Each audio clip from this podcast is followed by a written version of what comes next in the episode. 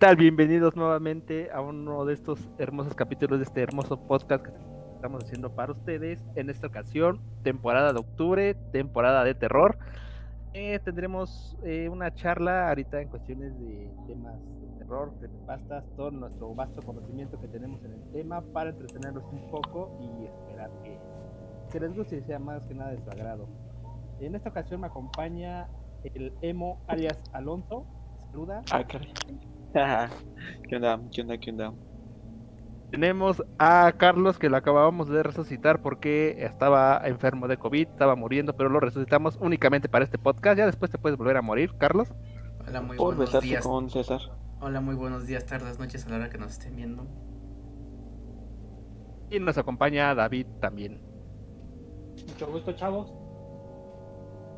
Ahora, pues va, ¿quién me empieza con el tema o alguien quiere decir algo para empezar? Mm, Pues para empezar hay que decir que esto este, es súper este, improvisado, que se te ocurrió a ti ayer y que lo estamos haciendo de la nada. Así que todo lo que salga mal, te echo la culpa a ti, Omar. Eso fue todo, pues muchas gracias por escucharnos. Ah, pues, Ah, hay que... a ver. Estábamos hablando ahorita de qué? De cosas que han pasado como lo del... Lo que dijiste del señor ¿Cuál señor? que decapitó a Asesinatos su en hijo. colonias pobres. Colo- ah, colonias marginadas. No, es que, ah, sí, es, es- esos, esas cosas como que se dan más en colonias marginadas, ¿no? Sí, porque yo les estaba comentando que este en la semana escuché yo un podcast, que es que me dedico a escuchar yo podcasts, dadas las circunstancias, donde hablaban de, esto pasó más o menos como en el, fue en el 67, acá en los márgenes de, en la periferia de la Ciudad de México, que se encuentra Tláhuac, la delegación de la, la que yo pertenezco y y este y pueblo, el pueblo de, de Tlaltenco, este hace como el 67 habían encontrado a un hombre eh, a escaso como 2 de la mañana que este pues veían que estaba ahí como que batallando con algo, ¿no? Esos fueron dos policías y cuando se acercaron se dieron cuenta que tenía una bolsa de mandado y en la bolsa de mandado estaba la cabeza de su hijo. Su hijo tenía 10 años cuando pues, su papá lo decapitó y le quitó la vida y lo que quería hacer era desaparecer como que la cabeza de su hijo. Lo mágico de Tláhuac. Pero, pero no entiendo por qué la cabeza y qué va a hacer con el cuerpo. No es Ah, el como cuerpo, que... el cuerpo nunca lo encontraron. El cuerpo Oh, nunca ya. supieron qué pasó con el cuerpo. Solamente lo encontraron con la cabeza. Ah, chale. ¿Sabes qué es lo más gracioso? Eh, ese archivo eh, lo desaparecieron porque al siguiente año, será el 68, fue cuando pasó lo de Matanza de Tlatelolco Ujú, y posterior venían este, los Juegos Olímpicos. Entonces, este, pues desaparecieron todo ese tipo de archivos, digo más que nada porque pues, querían como que quedar bien con, con los Sí, países afiliados al- ajá, a las Olimpiadas de que no, pues México está chido, ¿no? Pues, aquí México, México, y desaparecieron todo ese tipo de archivos, que eran este archivos menores, porque a fin de cuentas, este pues, eran cosas que pasaban sobre la periferia de la Ciudad de México, igual cosas que no tenían mucha importancia, pero pues aún así desaparecieron todo ese tipo de Sí, archivos. están entonces, muertos, ¿qué puede importar? pues sí, prácticamente. ¿Cómo ven esa historia? Emo, tú eras de colonia pobre, ¿cuál es el mito más acá que conozcas? de colonia pobre.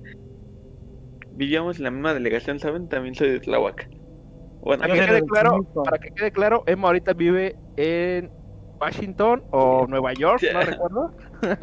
sí, sí, en Wa- Sí, es cierto, Washington vives en DC, primer mundo, ¿dónde es? en Washington DC, en el décimo piso del, de este nuevo edificio, De primero. Penthouse, ya sabes. No va. No, pues, por aquí, por aquí no, no, no, no hay de eso. Aquí no hacemos eso. Aquí no hacemos eso exactamente. No sé, me acordé de la serie, bueno, es que yo no la he visto, de este de que es un caníbal, pero que se ve muy elegante. ¿Cómo se llama? Es la de ¿Aníbal? Aníbal, ¿no? El que Sí, comía, es esa, ¿no? el que comía monos de Drake y Josh. mono. Ah, sí, cierto.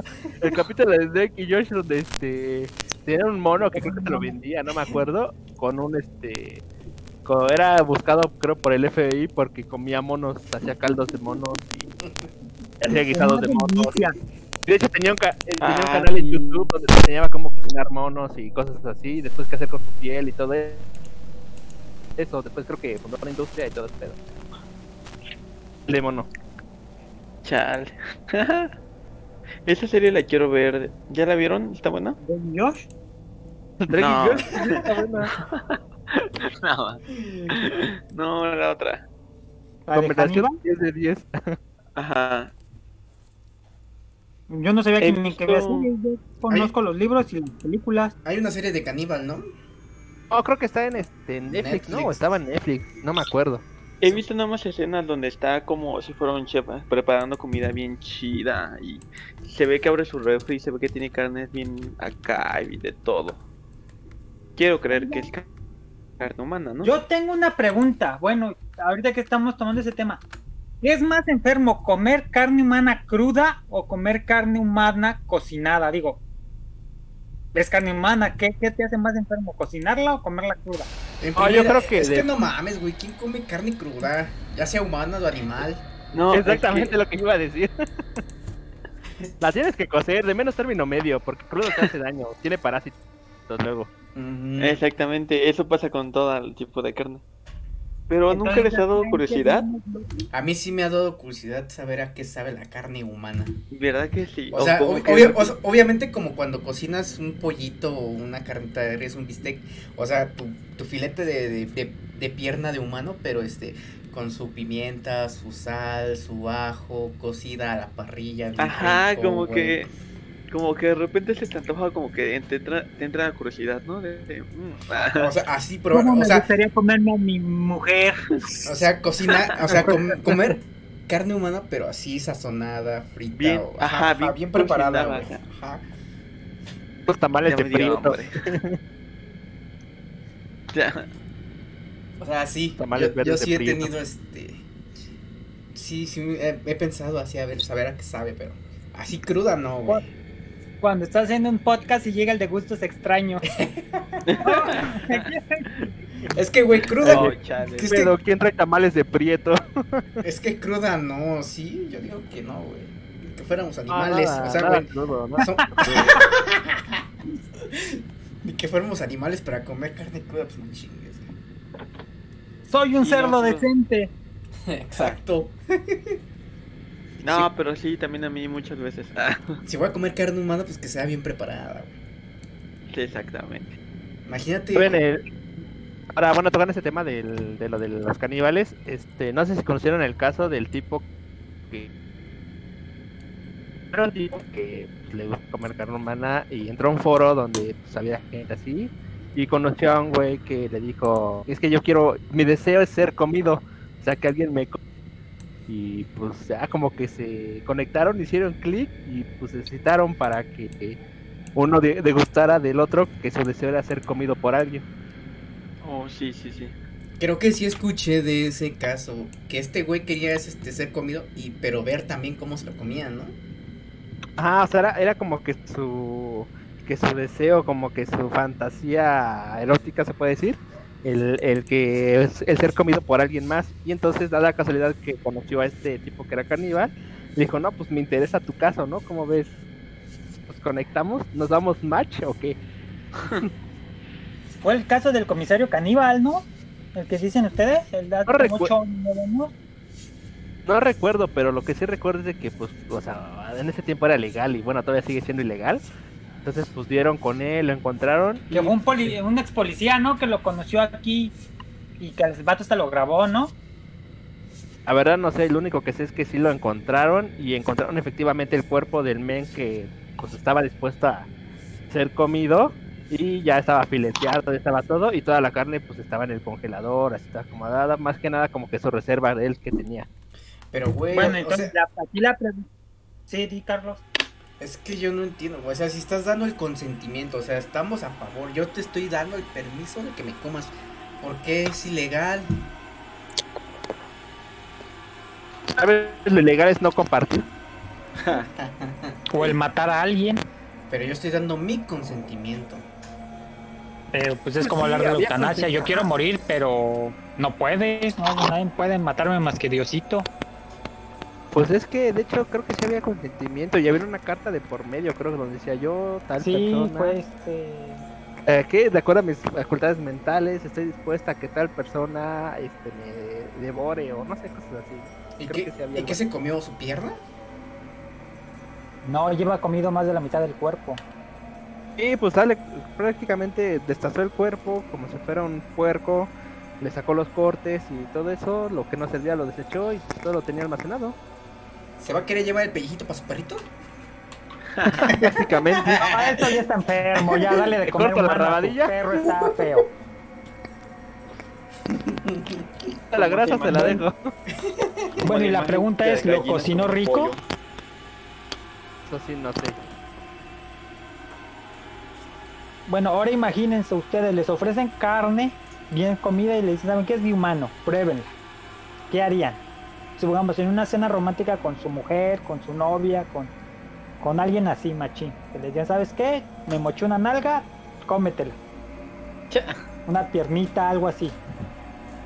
No me Pero refería, hasta- Te crees que no va a haber de eso? Un sí filete de su... eso. no me refería a eso cuando te dije que quería comerte, mi amor. Pues, pues viene, ya que... No sé, güey. Yo sí, yo sí me daría cosa al principio, la neta. Que igual como los chapulines o con comidas exóticas así. También me daba así como que no mames. ¿Qué se va a comer eso? Eh, Pero velo. luego lo dice dice, Carlos, dice, me daría- entonces no vamos a coger hoy, ¿verdad? Y luego ya lo pruebas y dices, no mames, sí, sabe chingón.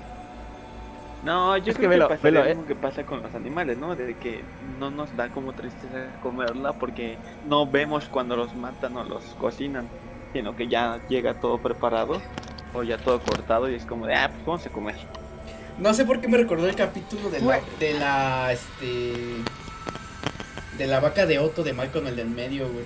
Ah, Que se la lo incendia, ¿no? La pobre vaca. incendian a la vaca. Y, y este Francis le da de comer su vaca al pobre Otto, güey. Está llorando, güey. de, No mames, es que extraño mi vaca, pero esta carne sabe bien verga. Simón.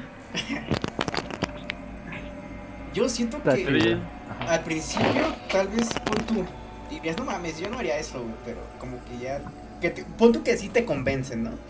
Ya, te logras convencerla. Te convencen de que comas la carne de humano, pero ya, ya en filetito, un filito bien rico. pon tú, pon tú que sí, ya te convencieron de que vas a comer la carne de humano. ¿Sabes qué tenemos? Yo siento que la mayoría de, de qué tenemos miedo. Ten- yo siento ¿De que qué? de que nos guste, güey. Diga, no, esto es lo mejor que he probado en toda mi vida. Pues no creo. Es que, güey, es carne, güey. Está bien preparada. Está en su punto, güey, con su pimienta, todos sus ingredientes bien ricos, güey. Y la prueba si te va a gustar, güey. Aunque digas que. No. Dices que asco, güey. Ay, no, pues no, no, es que pinche enfermo, güey. Pero sabes que va a estar bien. Que vas a ver bien. ¿Y cómo sabes? Porque es carne, güey. Es carne. No, es que a lo mejor sí, la carne bien cocinada. Yo, mira, te voy a contar una historia de mi colonia pobre. Ya ven que yo trabajé un tiempo en un panteón civil. Entonces, bueno. afu- en fuera del panteón, bueno, a unas calles vendían este barbacoa y estaba bien verga esa barbacoa, güey. Yo, yo, yo comía cada ocho días, íbamos por dos kilos, dos kilos, dos kilos. Entonces un día vamos como a eso de las 8 de la mañana a, este, a, esa, a ese lugar y vemos que están las patrullas y todo y que empiezan a salir los gatos de allá, güey, y todos miau, miau y echándose a correr. Entonces pues decimos, ¿qué pasó? ¿Un muerto, algo así? O a ver qué. Le preguntamos a un policía y resulta que la barbacoa que comí durante 4 o 5 años era carne de gato, güey, y sabía con madre, güey. Es que sí, güey. Y yo no me arrepiento. No manches, carnes de gato. Pues es que es carne, güey. No mames. Es como. Ahorita, güey, te pongo a este. a- Te digo, come este filete de vaca, pero cruda, güey. Así recién de la, de la vaca recién asesinada. Es obvio que no te la vas a comer, o sí, o si te la comes, pues no te vas a ver chido. Eh, yo no me la como. Ahí está. Pero si está bien jugosita, bien asadita y todo ese pedo, pues sí, no. Sí, de hecho sí me gustan los cortes de carne. Ahí está, imagínate un corte de carne, pero de humano. Sería prácticamente lo mismo. No lo sé. Yo siento que Yo sí. me daría cosa. Yo digo que al principio te daría cosa, pero ya después de probarlo, yo siento que le perderías el asco. No sé, qué tema tan, tan denso. Pero igual sí, es que bueno, llegamos al punto de que como te dices es carne, ¿no? A fin de cuentas, igual y ni te enteras de qué si tú te la comes. Te la comes. No, pues es que sí, digo, pasa, pasa como el caso de la, de la señora que mató a su esposo y le hizo tamales. Pues se los comieron los la tamales. gente no notaba. y- Hay una película Ay, que se llama, y creo que también es una obra de teatro, ¿no? No sé si se llama Sweeney Todd. Ah, sí, el barbero demoníaco de la El calle barbero Pink. de- sí. ajá, que este güey ves que su la señora de ahí hacía empanadas con carne humana del que este güey Sí. mata- ajá y la gente decía que eran las mejores empanadas del mundo Pero creo que los tamales que hacían aquí, de los de la, tam- el caso de la tamalera, este, se quejaron porque sabía feo, ¿no? Porque sabía muy fea la carne. Tal vez no la sabía preparar Ay, güey, sí, ¿a ¿dónde hay un manual de preparar carne humana? O sea, ¿dónde? No, No te dicen, la tienes que dejar remojar en vinagre para que se ablande. a ver deja, deja poner en cómo Eh, preparar carne humana el FBI te está buscando El FBI te está buscando. Exactamente. Pues es que de hecho también los documentales o videos que salen de esas historias, como esa de los tamales, se veía muy como que ni siquiera lo preparaba bien, todo antihigiénico, todo así. Como que nada más hervía la carne y ya. Bueno, y una pregunta a ti, ¿cómo te gustaría que te cocinaran, Nemo? Ah, como en la serie que les digo, no manches, se ve, no, se ve de primera, ¿eh? O sea, ¿tú qué te gustaría? Tú digan, preparen un brazo, pero échenle estos ingredientes exactamente. Yo sé que voy a saber Como mi gourmet. Mm, O sea, Exactamente, ¿qué te gustaría que te de- echaran? Que lo haga un chef de primera y que se luzca. O sea, ¿a ti no te gustaría convertirte en una carnita asada o algo así? Ah, también entra en algo chido, una carnita asada. Ah, Palomear, algo para palomear. o en una barbacoa ¿por qué no? en tacos de carnitas En tamales güey. no, por favor. En unos 15 años. Ah, ¿Tú, Omar? Pues yo sí algo para palomear. Si este es el caso, pues algo para palomear, para andar con los guates, chepando chela, dando chiles, todo eso. No, pues algo palomero. ya, ya bien pedos, ¿no? De, este era mi hermano, mi carnal, mi Qué amigo. bien sabe, Carlos. Hamburguesas, por favor, eh. Algo así, chingonzote. ¿Tú, Omo- ¿Tú, Carlos? no sé yo creo que como en The Walking Dead ¿Que ser comido como crudo, güey? No, güey.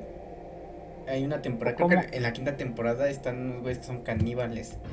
Entonces hay un- estos güeyes pues los fríen así en carnita asada, güey. O sea, le cortan la pues el pedazo de de pierna, güey. Encienden su fogata y ahí como pinche este. Eh, una carnita asada, güey. Ah, güey. Ama- Pero así asada nada más. ¿No te gusta que te le echaran sal o, de- o salsita o algo así? Ah, sí, obviamente, pero ese ya sería el gusto. Ah, bueno. gusto. Pero pues y- va y ya esto me con dio hambre. cuestiones de temas de canibalismo. No sé cómo llegamos a este tema, pero bueno. ¿Qué más tenemos por ahí? A ver. ¿Qué, qué A otra ver, cosa hablábamos?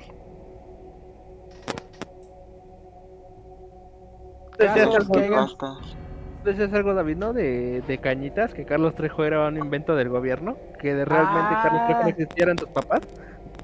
Ah, sí, no, es que esta- estaba buscando temas, este, temas de criminalística y quién sabe por qué salió este un, un video de este de las teorías de leyendas urbanas de televisión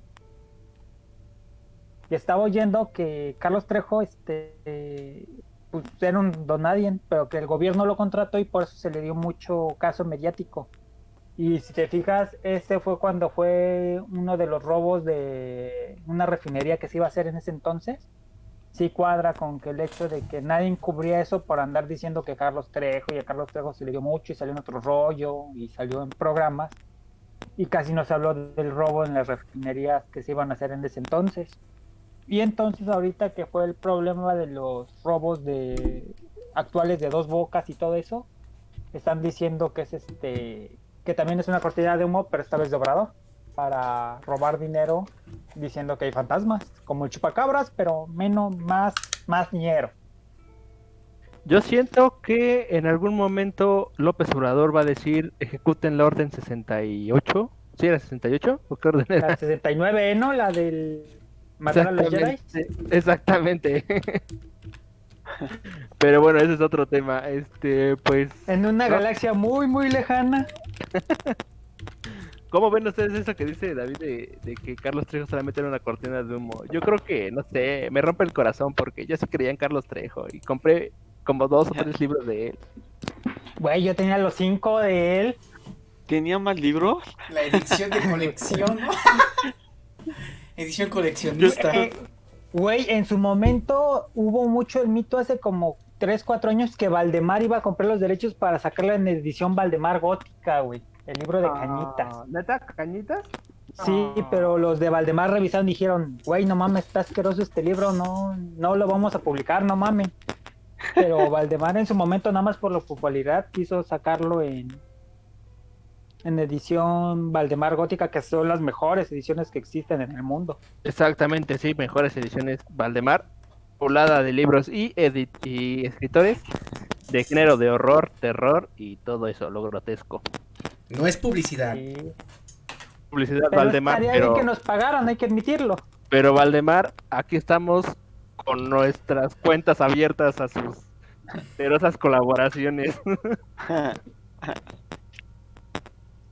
Yo siento que lo hicieron muy, un personaje muy chistoso, no sé, como que yo no lo tomaría en serio a Carlos Trejo. Desde- o sea, desde que inició Cañitas y desde todo su proceso que tuvo segunda investigación y todo eso, de plano tú dijiste, no, este es un payaso. No, antes como que todavía... Creo que todos, güey. Cuando todos, como creo que fue de las primeras cosas de terror Güey, en no secundaria me lo hicieron leer.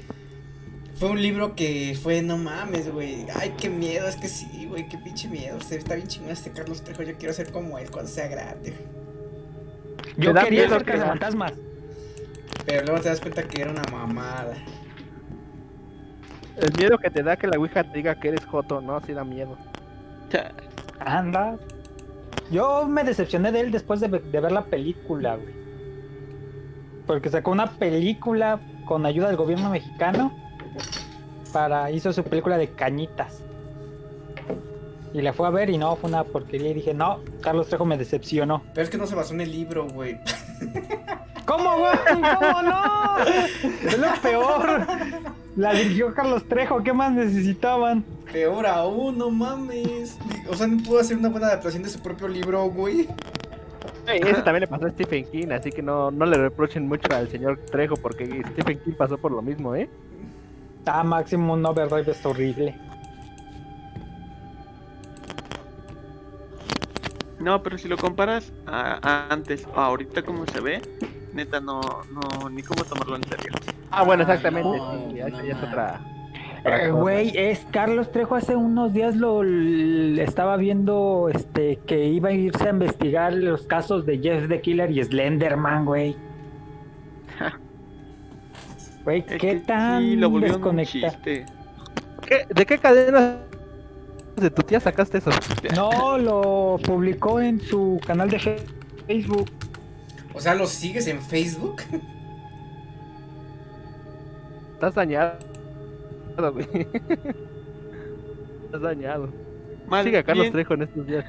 yo siento que él se dejó vender mucho, ¿no? Como que hicieran lo que quieran con, que hicieran lo que hicieran con él. Pues ya sabes, güey. Mientras genere dinero, no hay pedo. Pues sí. Así todo lo que mueva a lana, pues como sea, ¿no? Obviamente, güey. Todavía al que me gustaba ver en televisión era el vampiro canadiense. ¿Ese güey quién es? salían extra, era luchador y salían este eh, Era el extra Sí. normal, de hecho. extra normal. Ah, no mames, a mí me gustaba extra Ah, y ahora- normal, ahora pasando. está pasando? Vamos a extra normal. ¿Qué les parece extra normal? ¿O qué les ha parecido en todo este tiempo? Yo siempre lo quería ver para ver si pasaban cosas interesantes, güey. Pero estoy como Dewey, güey. O sea, era como, nunca espero nada de ti, siempre logras decepcionarme. A mí me entretenía un poco en aspecto de los videos que luego ponían, donde ya no me gustaba, es cuando ellos hacían su investigación. Se me hace muy actuada. Sí, Oh, algunas porque otras este, yo sí las veo y sí como que sí las considero, pero no, no todas. pero, más que nada, ¿sabes? Es al chamán que llevan o a la señora gordita, como que son las que más me da risa su, sus, este, sus gestos o todo lo que hacen. O, o cuando dicen groserías para, para decir, ah, no mames, güey, dije una grosería y ya por eso es real.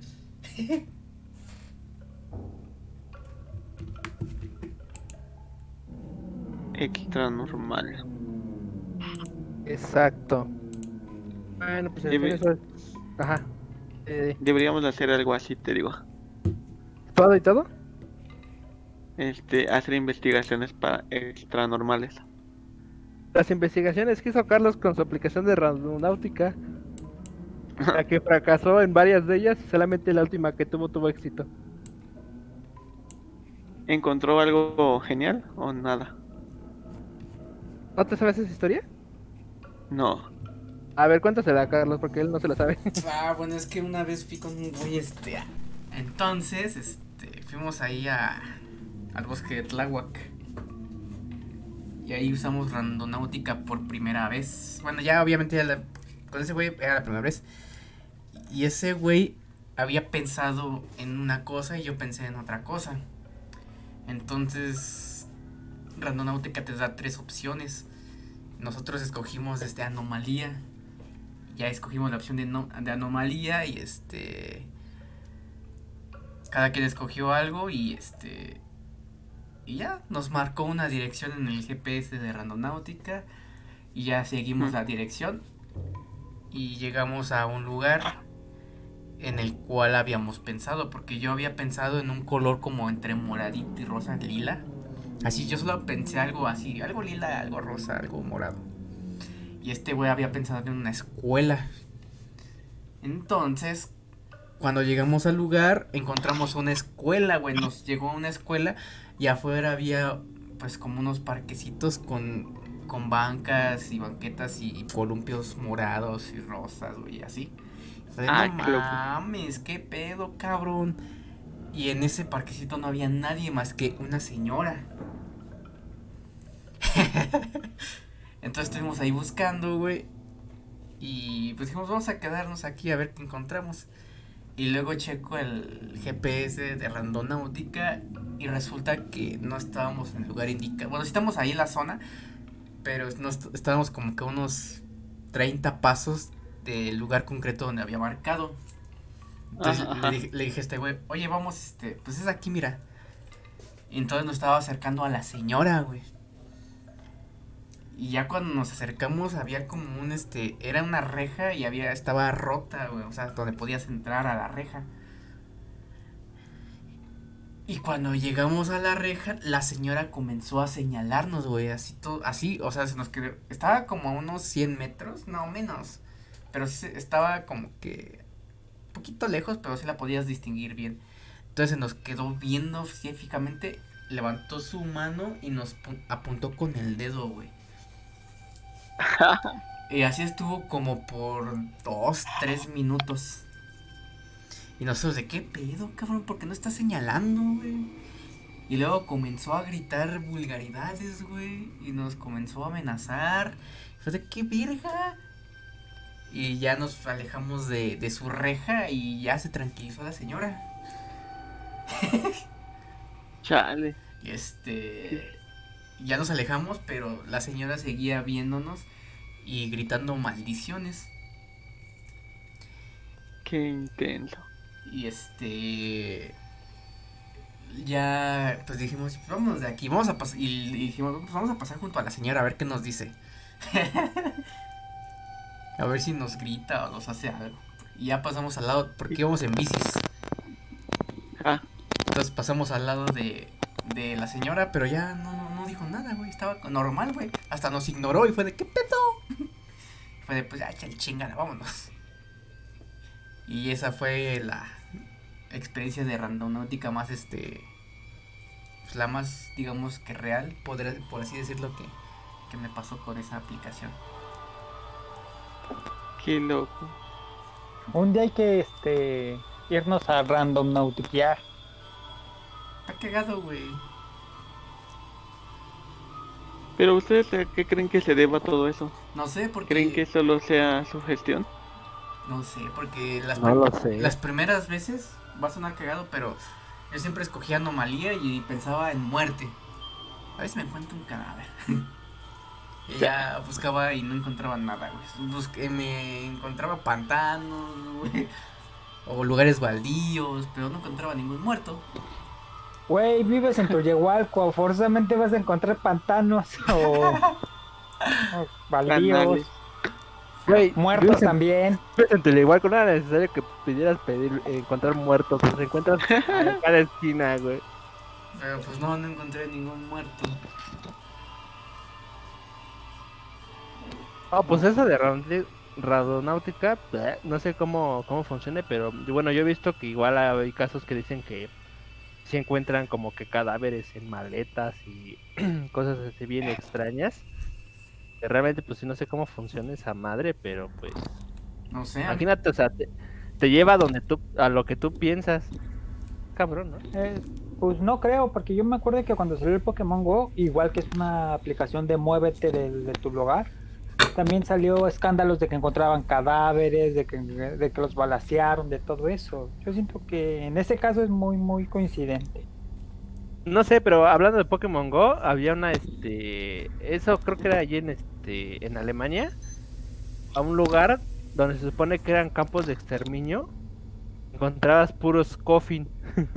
Ah, pinches culeros. Y la neta, se pas- pasaron Creo que riata. sí lo vi. Pero, pero decían, o sea, los, los desarrolladores del juego decían que, pues, o sea, no, ellos no habían hecho nada, ¿no? O sea, los servidores, no sé por qué razones o azares del destino, metían ese tipo de Pokémon en esa área, porque pues ellos no tenían nada que ver donde eran, había localización de, de los Pokémon o qué tipos de Pokémon encontrabas, ¿no? Pero que, pues por azares del destino, los Coffin se encontraban en los campos de exterminio. Y eran los Pokémon más chingones, ¿no? No, güey, lo- ah, los Pokémon, este, Coffin son Pokémon venenosos que emiten gas, güey. Ah, Es cagado porque pues, Humo tóxico. ajá, en, la- en las cámaras de exterminio pues te ma- los mataban con gas, güey. Entonces por eso como que mucha gente se ofendió, güey, por el juego. ah, no mames. Sí, güey, y es lo cagado de, de esta historia. no. Pero quién sabe, o sea, ¿qué será su gestión o qué será? ¿Quién Ah? ¿se conocen alguna historia de Uber? Porque pues ya que estamos en las aplicaciones, ¿alguna historia de Uber o de ese tipo? Pues A nosotros nos tocó. A ver, échale. Estaba, estaba en servicio y nos modulan. ¿Saben qué? Por ahí cerca está un, vehículo este con tales matrículas. Estábamos dando el rondín, checamos, lo detuvimos.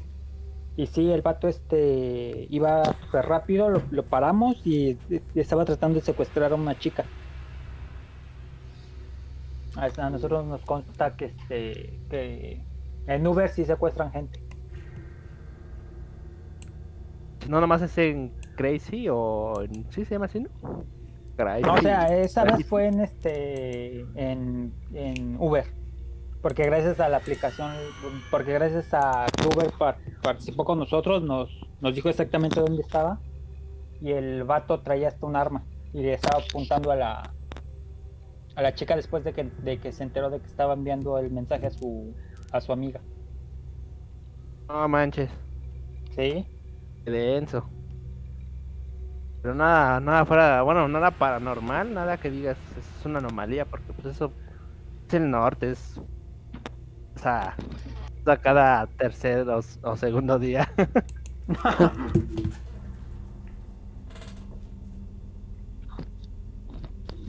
pues paranormal con aplicaciones yo no conozco nada. Ok. Bueno, pues sigamos. Así que si tengan algún otro este caso o tema que quieran compartir. ¿Te ibas a decir algo, no, Carlos? No me acuerdo. Ya no, dice. No, ya No, no, no, nada. ya nada. Pero no sé ustedes qué opinan sobre el creen que lo paranormal sí sea como que pues así como es, o sea, ¿es real o solamente es como muy psicológico? Yo creo que es psicológico. Yo la verdad no creo en esas mamadas. Mira, yo, yo pienso Es que, mero, es mero entretenimiento, güey. O sea, eso de creer en los fantasmas, güey. Eso de creer en Dios, en lo paranormal, en el demonio. Es pura invención del ser humano. Como Goku y Superman. Pues no sé, mira, yo, yo sí creo que este que sí existe todo eso. Digo, ahorita lo- de lo que yo me he dado cuenta, digo, ahorita este viendo o investigando un poco, este, ahorita pues la verdad es que sí es muy difícil de, que se crea por primero por este ya la tecnología se presta para mucho, ¿no? Es muy fácil photoshopear, es muy fácil este manipular un, un audio, un video, una imagen también es muy fácil realizar tu propio este video o algo donde supuestamente tú puedes decir, no, pues es que esto lo vi o me pasó y todo eso. Es muy fácil que tú lo pases y como que pierde la credibilidad. Pero yo sí creo que exista porque de, de todo lo que están sacando últimamente, siempre hay una que se te- no, a lo mejor no es verídica, pero sí tiene más fundamentos de que pueda ser este real igual este de apariciones eso yo sí creo porque bueno me ha pasado sí he tenido apariciones y me han pasado cosas. O sea yo soy testigo yo soy este fiel testigo y prueba viviente de que eso sí existe. Entonces este pues no o sea yo sí creo. Entiendo que ahorita es muy difícil poder creer en ello porque ya la tecnología nos sobrepasa. Ya la gente es muy escéptica por justamente por la tecnología entonces se puede decir tristemente porque la neta pues al que le pasa le pasa ya que no pues siempre va a ser así. ¿Tú, Emo, tú sí crees? O sea, sí me interesa todos esos temas, pero nunca he, expe- eh, ¿cómo he tenido cercanías a ellos. ¿Y quieres te experimentar? mando muerto si quiero tú dime y te mando ¿Mm? muerto si quieres ¿eh? que te acompañe Me chingaste de chiste, tú, Omar. Ah, sí. Pero también considero que sí es muy psicológico. Es que sí. Porque la ¿Eh? Bueno, sí, di. porque pues la neta la mente como que sí es muy fuerte o sea he visto muchos casos de cuando de gente que está enferma que de psiquiátricos ya con enfermedades muy muy intensas y sí no manches es otro otro caso simplemente la cómo se llama esta donde escuchas voces y así Esquizofrenia. ¿La nombre. esquizofrenia? ajá no manches debe ser muy intenso no dicen que es muy muy acá Es que son temas muy interesantes, pero no van más allá de lo interesante, se quedan en lo interesante. Es, pues para mí, o sea, es- está chingón y todo, pero pues es mera ficción, ¿no? Entre, Eh, entre- en puro entretenimiento, mero entretenimiento. No, fíjate que yo creo que sí puede existir algo, pero hay muchos charlatanes también. O sea, como ahorita que estamos hablando de Carlos Trejo, sabes perfectamente que son falsas sus cosas, sabes perfectamente que robas. Los Warren se han dedicado a. Se dedicaron en su momento a echar por la borda todo lo que se pudo llegar a investigar formalmente. Y yo siento que debe de haber algo, porque no lo sabemos todo, pero yo siento que en su momento se va a descubrir como se debe. Porque, por ejemplo, antes se creía que el. Por ejemplo, este, hay pueblos que todavía creían hace unos 20, 30 años que los aviones eran dioses pasando. Y cosas así. O sea, siento que sí hay, pero no como lo creemos nosotros. O sea, no creo que un. Por ejemplo, lo más común en, la, en estos relatos es, es que el muerto me habló. No creo que un muerto hable porque no tiene cuerdas vocales, por ejemplo. Yo siento que sí existe, pero no de la manera en la que la queremos enfocar. Pues no que sé, uno sí- no- ajá. Ah, Bueno, hay de repente casos que sí, ya ahorita que me acordé, hay una anécdota que tengo, bueno, no sé si es la anécdota, pero pasó hace varios años cuando falleció mi abuelita. Haz de cuenta que falleció en la casa donde vivíamos. Y estábamos todos en el cuarto, ¿no? Y haz de cuenta que ella dio como un último suspiro, ¿no? Y fue cuando pues falleció. Exactamente cuando dio el suspiro, el foco del cuarto tronó. Así, Oh. bien cagado. Y, o sea, de repente es como que pasan ese tipo de cosas y te quedas así como que, qué casualidad o qué habrá pasado. Del- Ah, ¿saben ahora que están hablando de eso? Algo que a mí me pasa, este... Bueno, que he sentido última... Bueno, no últimamente, siempre lo he sentido, pero apenas me había percatado de que este, yo siempre siento que alguien me sigue. Bueno, no siempre. Este, en ocasiones siento que alguien me está siguiendo. O sea, que alguien va atrás de mí, que alguien va atrás de mí. Y últimamente cuando subo este, las escaleras automáticas, en donde sea, regularmente este, pues tú sientes cuando alguien sube, ¿no? Porque como que se mueve o sientes el peso, ¿no? De otra persona, ¿no? Es- eso me pasa, pero nunca hay nadie. O sea, nada más escucha como que el peso de alguien, que alguien se mueve atrás, pero no hay nadie. Entonces me pasa.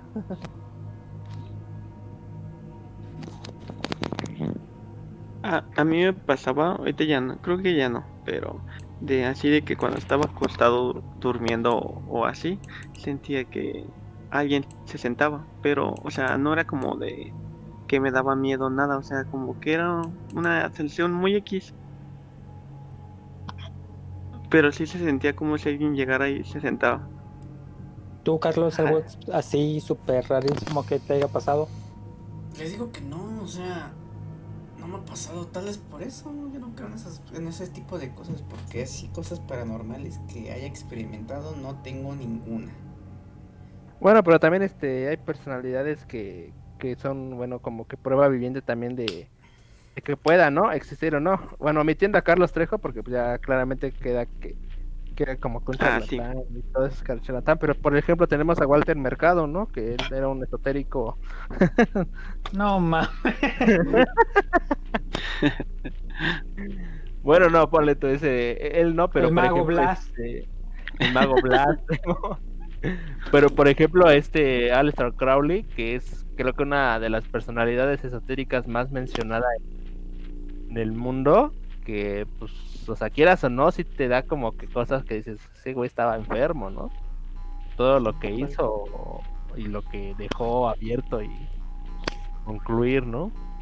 No sé si por ejemplo, a Crowley y la Bay fueron los principales y sí, todo el mundo coincide en que eran personas con ciertas no con ciertos poderes, sino con ciertas virtudes que, que te hacían sentir atraído a su, a su finalidad de concepto. Sí, a su culto prácticamente. Y de hecho sí hay mucha gente que tiene una facilidad muy, muy horrible para hacer cosas malas. No, pues de hecho sus cultos estaban bien bestiales algunos. Digo, empezó así como que normalillo, toda la cosa, pero no, después hacían unas orgías bien brutales, ¿no? Y se supone que hasta en sus orgías se invitaba a seres no no este no demonios, no este no pa- no demonios del infierno, nada, sino seres dimensionales, o sea, de otras dimensiones, de otras este se puede decir que de otros planetas, otras galaxias. Él tenía como que esa facilidad de poder este, abrir los las por- los portones, o no sé cómo se pueda decir, para que los seres dimensionales entraran a nuestro plano. Y digo, no, él no era así como que de demonios, que de todo, o sea, sí los trataba y todo eso, pero más, más, más era su, su rito hacia las otras dimensiones. Eso es algo Es que, lo caracter- caracterizaba a él.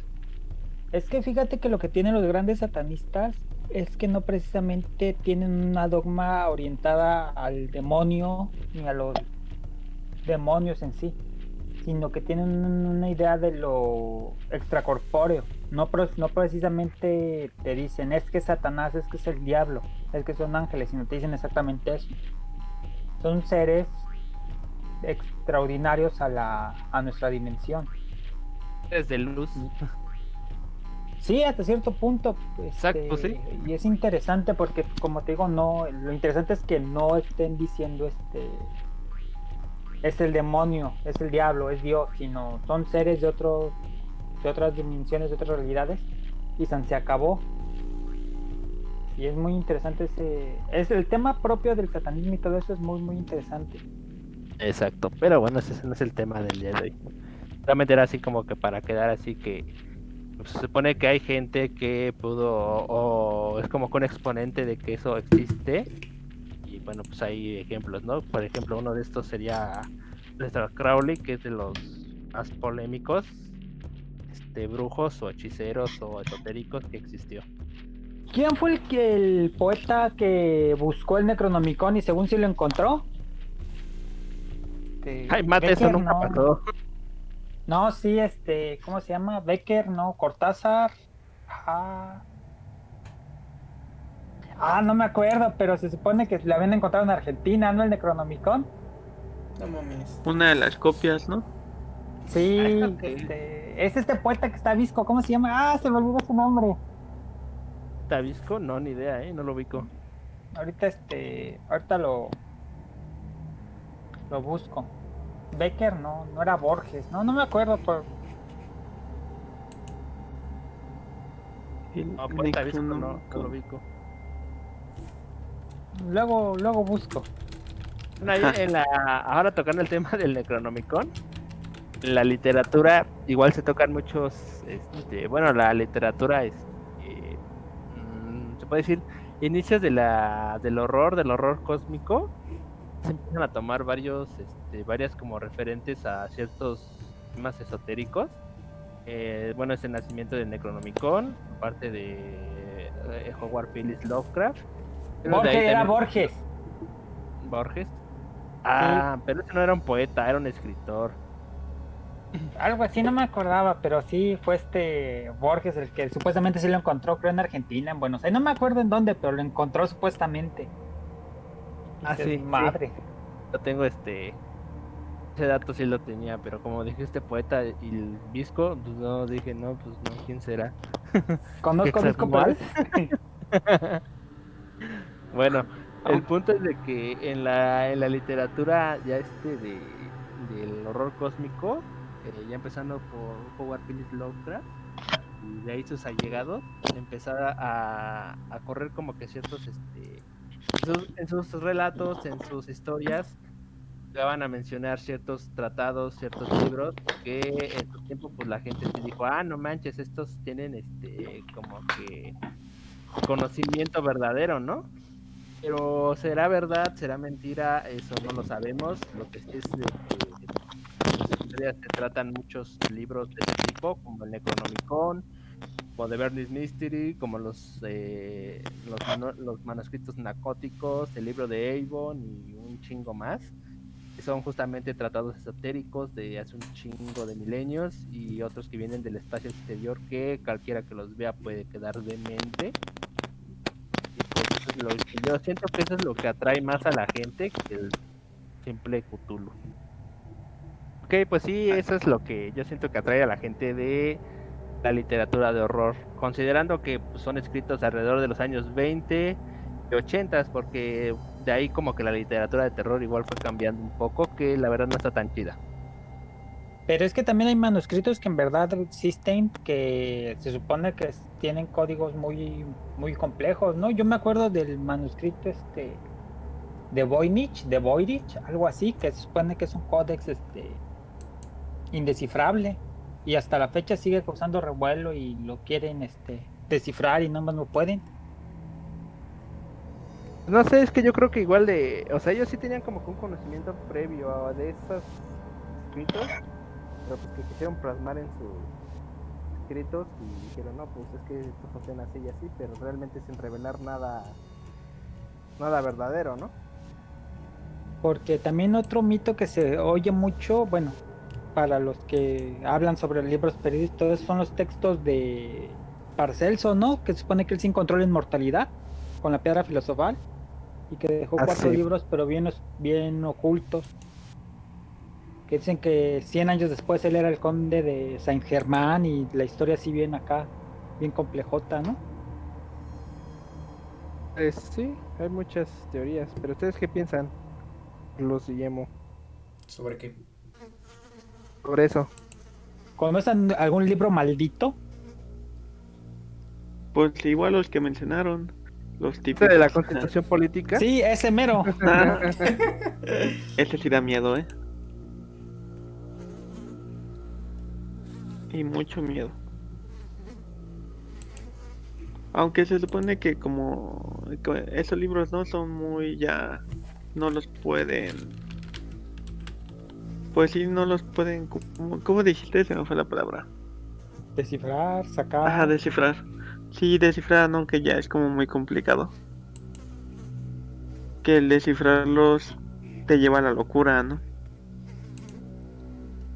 Ah, pues no sé, eso es lo que dicen en los en las historias, en los relatos. En de- las historias. Lovecraftiano, ajá, que el contenido es tan, este, tan inhumano, tan inmoral que el, leer- el simple hecho de leerlo eh, genera la locura. Bueno, es Pero que Lovecraft crea unos dioses muy culeros, güey. O sea, donde el ser humano le es indiferente. De hecho, nada más Nyarlathotep es el único que puede contactarse 100% con los humanos. Y es para bastardearlos, para darles locura y todo eso, ¿no? Es... De hecho, este, pues sí, las criaturas Lovecraftianas y todo lo que entra en el mundo Lovecraftiano están más allá del conocimiento humano y su naturaleza del bien y del mal no tiene nada que ver con lo que nosotros concebimos como bien y mal. Eso sí, pues es que él hizo deidades prácticamente.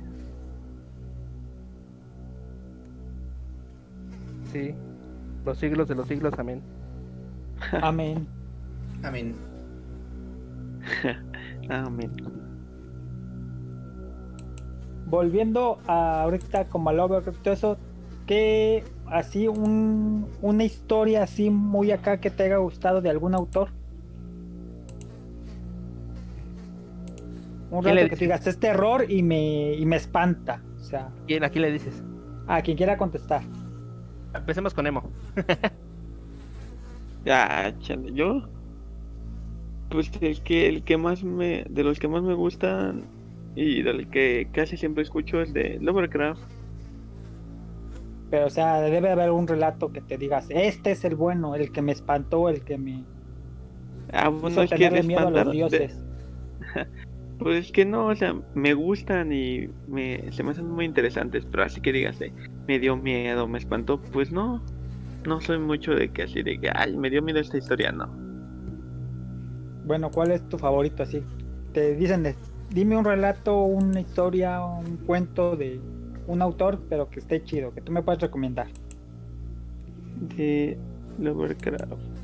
Del que tú quieras, autores igual, si quieres decir otra vez a Carlos Trejo, tú dilo, que no te dé, Ah, que no te dé pena decir que te gustó Cañitas. No, pues de Lovecraft de los que más he leído es uno que se llama este, ¿cómo se llama? Los otros dioses. Ah, ese está bien bueno, los otros dioses sí, sí, está buenísimo. Ajá. Ese está bien chido. O el típico del alquimista también me gustó mucho. Y uno, creo que fue el primero que leí, bueno, ese lo escuché en audiolibro. Uno que se llama La tumba de él. Es muy bueno. ¿Tú, Carlos? No, pues yo Un ni relato, leo, un cuento. Bueno, una historia de terror que, que digas, ah, esta, esta la vi en YouTube hace años y me gustó. Una que digas, hasta la vi en YouTube y me quedé dormido como al, al minuto 5, entonces estaba buena. Este capítulo de, de lo que la gente cuenta me espantó. No, no tengo ninguna. Sí estoy seco en ese aspecto. Ya, ya, ya, tranquilo, no pasa nada. Aquí va, acá- aquí va mi spam literario, así que agárrense. Este, yo les voy a decir tres que están bien buenos y para mí están chidos. Uno es del escritor Arthur Machen y se llama El pueblo blanco o la gente blanca, así lo encuentran y está buenísimo porque habla sobre rituales de brujería pero muy muy antiguos prácticamente el, el, este, lo que te dice desde el inicio sobre el, el prólogo de la la, este, de la historia es la diferencia entre el bien y el mal, de qué es lo que se concibe como bueno o como malo, y el mismo narrador te va diciendo que nosotros concebimos la maldad de una manera que realmente nada tiene que ver con la verdadera maldad o con la verdadera santidad. Entonces, pues está muy bueno. La verdad es que ese sí me heló la, la piel, lo estaba leyendo. Y sí, sí me heló así de, ay, ay, cosas así bien, ay. Ese es uno. ¿quién te- El siguiente es, este, me gusta mucho, es más de, más como que del ciclo onírico que tuvo Lovecraft. Se llama La maldición que cayó sobre Sarnat. Ujú. cuando Oh, sí. empieza a juntar su ciclo onírico con su ciclo de horror cósmico. Está muy bueno, la narración está muy buena, el desenlace está muy bueno, la manera en que describe cómo van saliendo las criaturas del agua, pues está chido. Le doy un like y pues échenle una leidita. Y el último, estoy todavía des- este, deseo, eh, decidioso de cuál al decirles, pero yo creo que me inclinaría por La Piedra Negra, Robert E. Howard.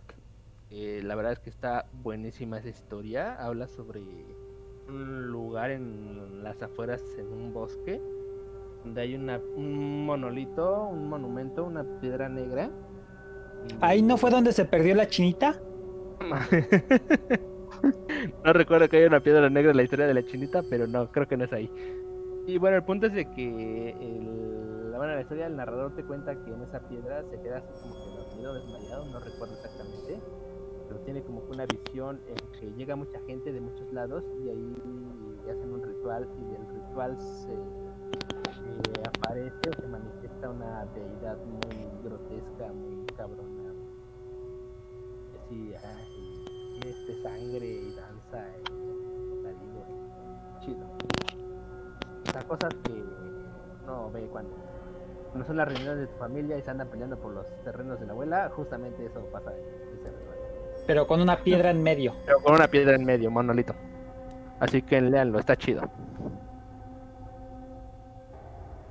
Perfecto. Entonces, Carlos, ¿ya no tienes nada que agregar ahorita? Cualquier historia que te contaban de terror. Luego no sé si ustedes fueron morros, este, las típicas historias cagadas, ¿no? De la escuela, de las historias de escuelas que según estaban hechas en un cementerio, güey, la- la- las gemelas, güey. Y, güey, yo, yo sí me pregunto eso, este, ¿cuál será el requisito? O sea, ingenieros, arquitectos de, de diseño de escuelas. "Mm, este es un buen cementerio, aquí podemos hacer una primaria. Y el requisito es que años después de que se fundara muriera alguien en el baño también. Ese era como un tipo de sacrificio. "Mm, primer año, tenemos un sacrificio, tráeme a la primera niña que te encuentres, tráela, tráela. Y lo curioso es que siempre eran las niñas las que se aparecían. A lo mejor tiene algo que ver con el sexismo pues son las mujeres. Güey, aquí se aparece una niña. Sí, de hecho, no siempre es la niña. Esto es sexista, ¿sabes? ¿Por qué no un niño? Una niña.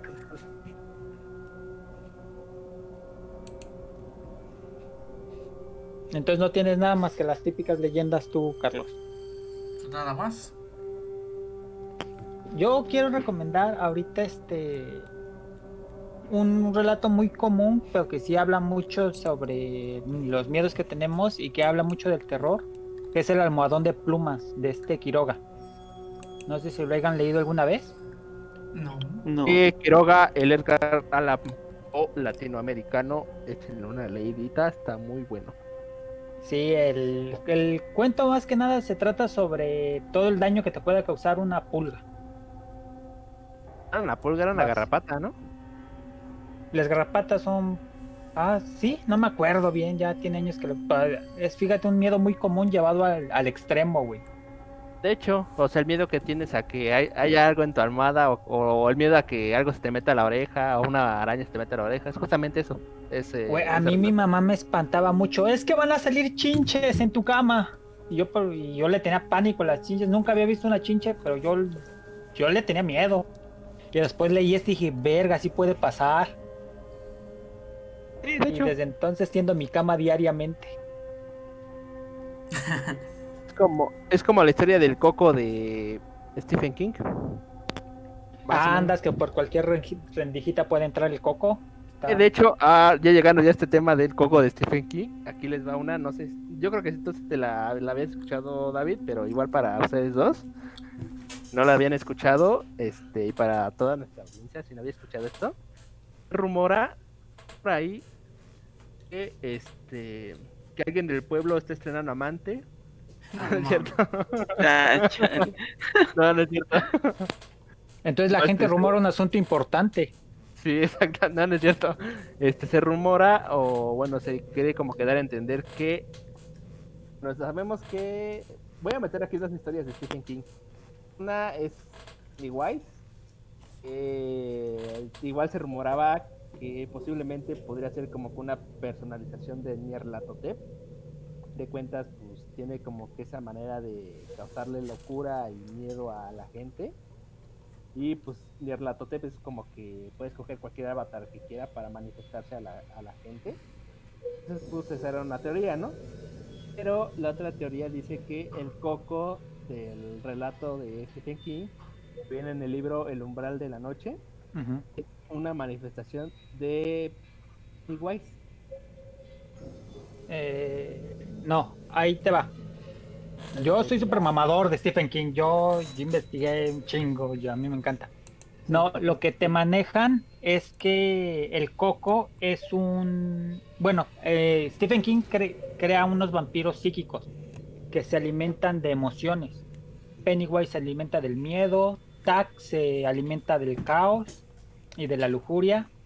Se supone que que Pennywise se alimenta del miedo, pero que el coco, se se- el boogeyman de ese relato, se alimenta pero de la desesperación. Yo, yo sí concuerdo de- con eso, porque la gente se moría de pánico, de horror. No era Sí. tanto como de. O sea, como Pennywise que sí es miedo y ¿no? Normal, pero no, en la historia del Coco morían de un pánico atroz, o sea, de algo así verdaderamente atroz. Quedaban hasta deformes de la cara. Sí, y de hecho hay de los las teorías más concernientes a Nyarlathotep a conectar el mundo de Lovecraft con, con el de King. Mencionan que Randall Flagg es una personificación de Nyarlathotep. Ah, esa Pero sí la que- creía yo más. Pero que este. Pero ahí te va. En un libro se menciona que hay unos seres más antiguos que el Rey Rojo a los que el Rey Rojo les teme. Que es la conexión más concreta con el. con. Con la mitología de- con Lovecraft, sí. Pero de hecho, incluso esa teoría que conecta esos universos, conecta muchos universos. Porque es una teoría que son como 50 hojas. Que por ejemplo conecta a Lovecraft en el primer nivel del caos. Con el segundo nivel que sea Stephen King. Los conecta con los Terry Pratchett que es Mundo Disco. Con el universo de Neil Gaiman. Y acaba en una serie de llamada Chowder. Está muy rara esa teoría, pero está muy muy bien cimentada. Eh, prácticamente para hacerle resumen, todo lo que creíamos creer son pensamientos que creíamos creer que nos hacían creer que creíamos creer. Te lo, aprendiste- Exacto. te lo- te lo aprendiste de memoria, güey, para decirlo, ¿verdad? Sí, De hecho. Sabía que algún día iba a funcionar. Exacto. En Decían que no serviría para nada. ¿Quieren dar Pues, con... es algo como lo que les decía, ¿no? De que si todo es psicológico, mental. pues, puede ser. Pues, ¿eh? En fin, ¿ustedes quieren dar algunas conclusiones sobre este podcast? Este, sí, pues este, escúchenos banda y si quieren apoyarnos, pues apóyennos de todo corazón para hacer cosas más chidas. Y pues nada más mándenos mensajito al, al Facebook y ya les decimos cómo podrían alguien quiere. Si alguien quiere, Si claro, alguien- no tampoco es obligatorio, pero pues de preferencia todos apóyennos. Omar Ah, ¿no es tiene un Patreon. Omar va a abrir un Patreon donde va a estar dando nudes a partir de los 10 dólares. No seas mamón, cabrón. Nudes artísticas, nudes muy bonitas, muy bien cuidadas, tomadas por. Carlos. ¿Cómo que de los 10 dólares? 3 dólares y empezamos con todo esto. Estás bien pen... Es Cinco varitos. Patreon ya pasó de moda, ahorita es OnlyFans. Ah, perdón, perdón. Pero sí, Ah, pero van- banda, si quieren apoyar y les late esto, pues háganoslo saber porque lo hacemos para ustedes, banda. Así que apóyenos. Si alguien quiere ser comido, contáctenos. también. Aquí sabemos cocinar, así que no se preocupen. Exactamente. delis, delis.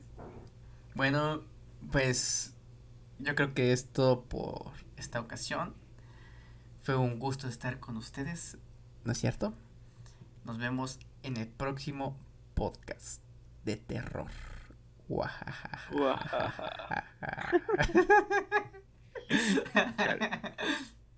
fue horrible, fue horrible.